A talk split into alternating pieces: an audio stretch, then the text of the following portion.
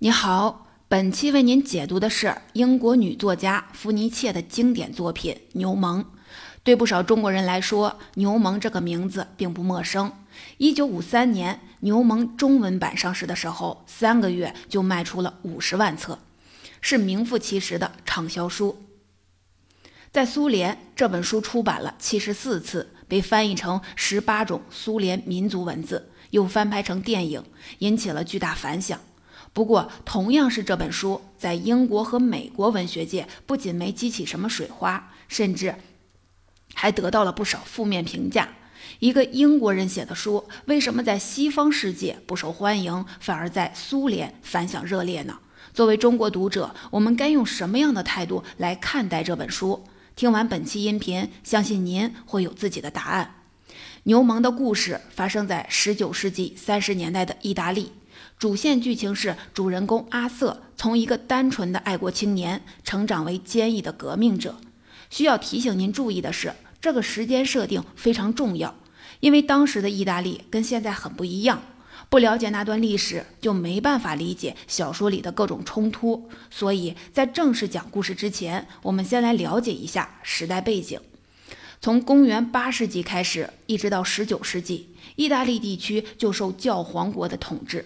这个教皇国不是一个单一制国家，而是由许多城邦、小国和贵族领地组成的，受罗马教廷领导，政教合一。一八一五年，拿破仑战败之后，维也纳会议召开，奥地利、俄罗斯、普鲁士、法兰西四国缔结神圣同盟，在上帝的名义下重新划分势力。这一回，奥地利取得意大利主要地区的控制权。从一八四八年开始，意大利各地爆发了反抗奥地利统治的运动。当时的罗马教皇是庇护九九世，这位教皇比较开明，颁布了一系列改革措施，比如开放新闻新闻自由、建立公民自卫队等。但是，面对民族独立运动，教皇却不可能公开支持某一方，因为作为天主教领袖、上帝在人间的代言人。归根结底，教皇是没有民族性、没有国籍的。他的目标是基督教世界的统一和扩大，就不可能支持意大利教徒去打奥地利教徒。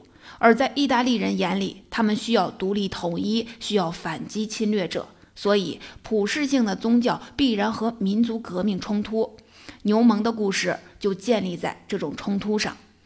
主人公阿瑟是个私生子，从没有见过自己的爸爸。他妈妈嫁给了一个二婚的英国富商，富商和妈妈去世后，原配生的两个儿子继承了家产。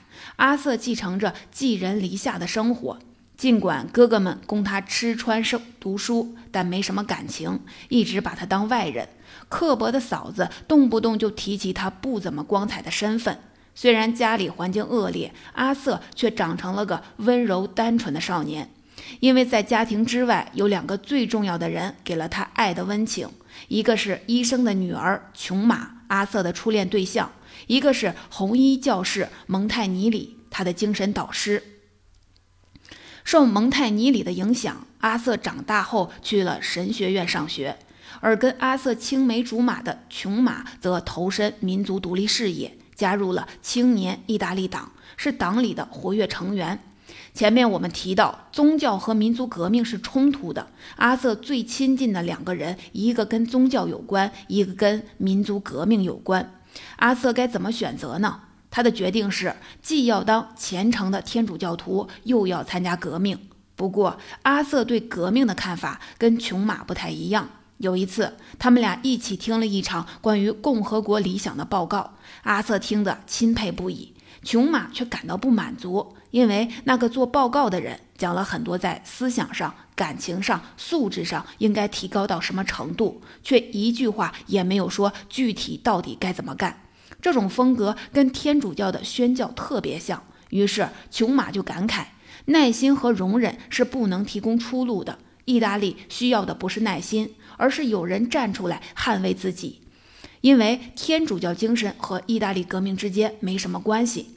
但阿瑟激动地反对用愤怒和激情拯救意大利。他说：“意大利需要的不是恨，而是爱。”用“恨”这个字眼来概括琼马的想法，确实有些偏激了。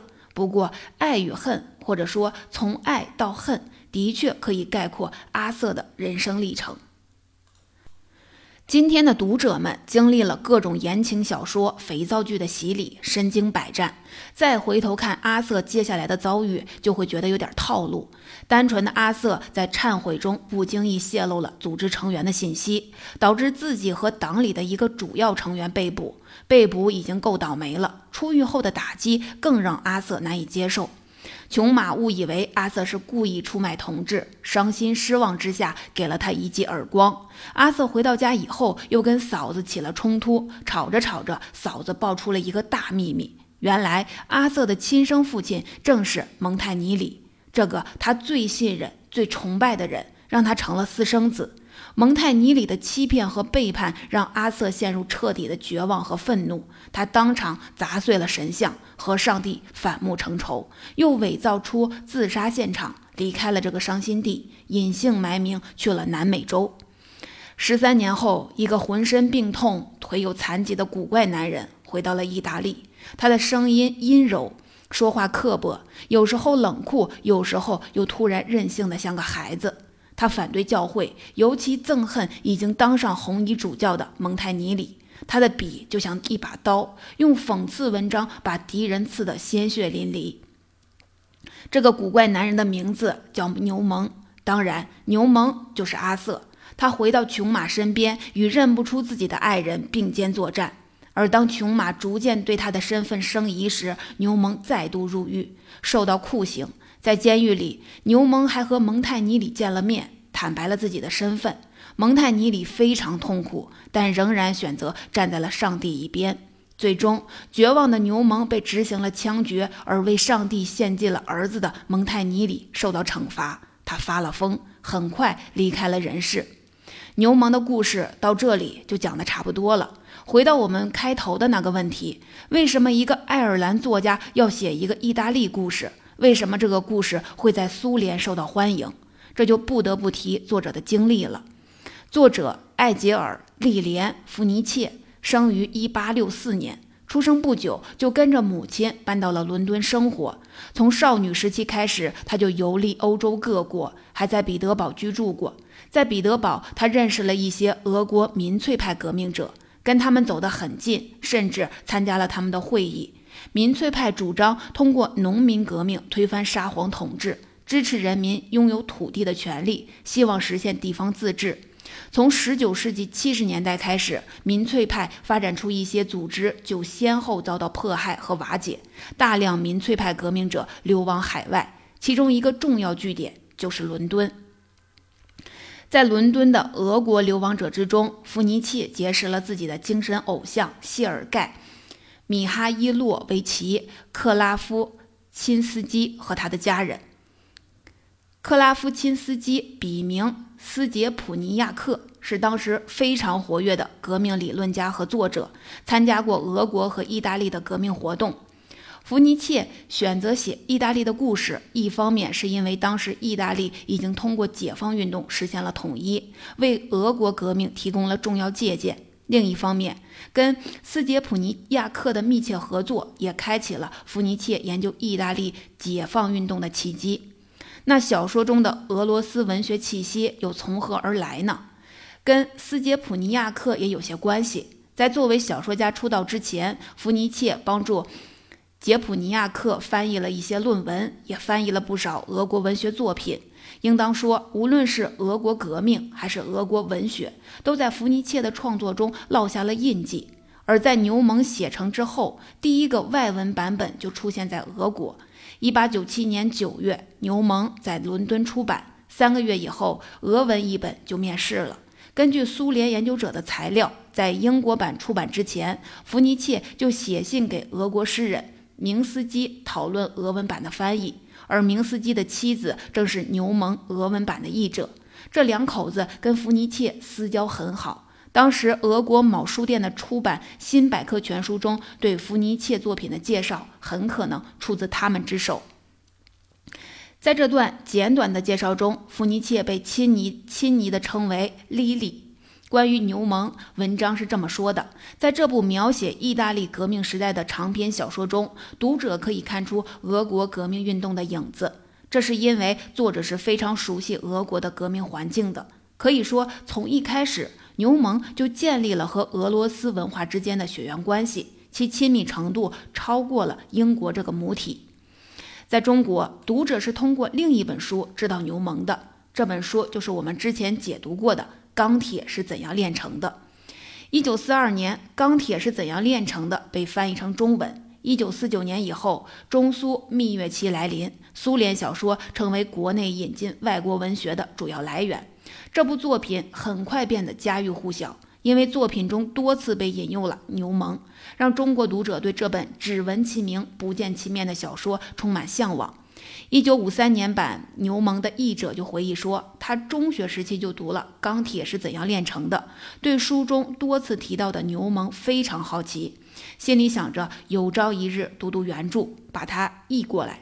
《钢铁是怎样炼成的》和牛虻之间的联系，主要表现在保尔·柯察金和牛虻这两个人物之间的传承关系上。比如，当保尔受了重伤，在医院治疗的时候，无论承受多大的痛苦，他都一声不吭。有人问他怎么做到的，他说：“您读一读《牛虻》就明白了。”五十年代初，一位叫马仁的志愿军战士在朝鲜战争上牺牲了。当他留下的日记中写了三个名字：牛虻、保尔、马仁。当时，《牛虻》中译版还没有出版。可是因为小说人物之间的命运关联性，也因为中国人自身的历史语境和信仰，牛虻和保尔已然合二为一，共筑起中国读者心目中的英雄谱系。中国读者对牛虻的喜爱，还引申出对小说作者的爱屋及乌，促成了一桩有趣又温馨的故事。一九五五年年底，牛虻的读者之一，中国作协会员封。凤子收到了美国朋友的来信，写信人提到自己的丈夫是福尼切的侄孙。当时福尼切已经九十二岁高龄，住在美国，生活拮据。福尼切的生活状况引起了中国作协的极大关心，作协党组将有关情报上报中央。这份请示文件非常真实的写道：福尼切的牛虻在我国青年中影响很大，但他的生活目前竟然陷于困境。我们认为，我国应对福尼切有所表示，并给予帮助。共青团和文化部很快积极回应，以稿酬的名义向福尼切支付了一笔款项。于是，在那个冷战时代，在中美中美敌对的背景下，一笔来自红色中国的汇款，经由中国国际书店以及瑞士的某家银行辗转寄到身在美国的原作者手中。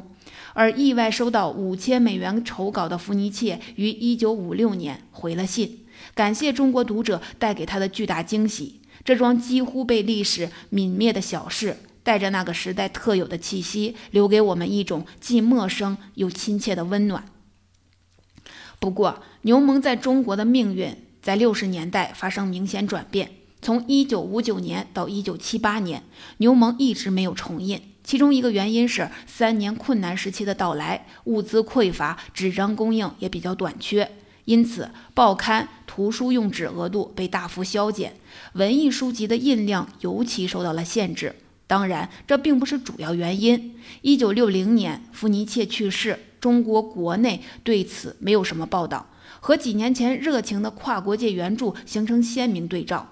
牛虻在短时间内受到冷落，跟五十年代末开始逐步升级的中苏交恶是有关的。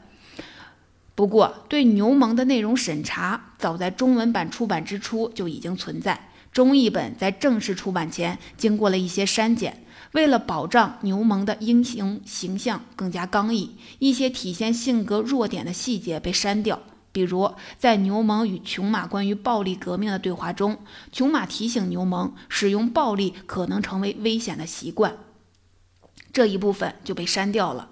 其他人物的情节也受到了删减，比如在小说前半段，还是阿瑟的牛虻和蒙泰尼里同游阿尔卑斯山，面对落日景象，他们各自抒发感想。在这一段落中。蒙泰尼里表露出自己内心的痛苦和挣扎，也被删除了。可以想象，这样做为的是让蒙泰尼里的反派性质更为彻底，而不会因为其人格的复杂性获得读者的同情心。一九九一年，牛虻的第一个中文全译本出版，五十年代被删减的内容得到恢复，同时出现的是对小说的重新诠释。从牛虻被翻译引进中国以来，对于这本书的讨论始终集中在革命的维度上，涵盖了民族主义、独立与解放运动、反宗教、英雄主义等等方面。在新的历史时期，当那些一度被删去和回避的细节成为某种新的重点。此时此刻，英雄牛虻那曾经清晰无比的面目就重新变得模糊起来。一个尖锐的新问题浮现出来：小说《牛虻》究竟是牛虻一个人的革命故事，还是牛虻和其他人物之间的伦理故事？对这个问题的不同回答，将决定我们如何评价这本小说。革命故事和伦理故事的主要区别就在于，革命故事以集体性的理念和行动为立足点，而伦理故事更依赖一种具体的个人化的经验和体验。九十年代末，著名学者刘晓峰发表了一篇很有趣的文章，题目叫《牛虻和他的父亲，情人和他的情人》。非常明确地肯定了伦理线的小说中的核心位置。文章中，刘晓峰直截了当地说：“就革命故事来说，牛虻没有什么惊心动魄之处，倒是他与自己的父亲和情人们以及情人的情人的伦理关系令人心潮起伏。”前面我们提到，从阿瑟到牛虻经历了由爱到恨的转折，而促使这一转折发生的关键催化剂，正是阿瑟少年时期遭遇的伦理幻梦的破灭。他以为的那个无私的视他如己出的人，实际上是一个背负了伦理之罪又欺骗了他的人。当阿瑟变成牛虻，当牛虻重回琼马身边时，两个人的位置出现了交换。当年是阿瑟试图说服琼马用爱拯救意大利，如今是琼马警示牛虻暴力革命的危害。换句话说，在这个时候，更靠近宗教理念的人变成了琼马。而牛虻则更像是某种虚无主义革命者，讽刺成了他唯一的表达方式。他一直在战斗，却似乎令人看不清他想要树立的价值是什么，或者说，对他来说，革命就在于质疑和反讽现有的价值和伦理观念，专注于破坏而不是确立。用琼马的话说，牛虻对人性的神圣不够重视，而对人性神圣的蔑视，正是以牛虻自身破碎的伦理体验为根基的。从这样的阅读视角出发，牛虻的一切革命实践，不管是民族解放还是反宗教，它的原始驱动力是以一种私人的痛苦。而在中国，对于革命经典中作为终极动因的私人痛苦的揭示和承认，既是这个时代的勇敢发现，也是时代在向我们展露的难题。总结，最后我们再来回顾一下本期内容里的知识要点。第一。牛虻的故事发生在十九世纪三十年代的意大利，讲述了主人公阿瑟如何从一个单纯的爱国青年成长为坚毅的革命者。第二，在历史背景的角度看，牛虻呈现出十九世纪三十到四十年代天主教教会和意大利解放运动之间的潜在冲突。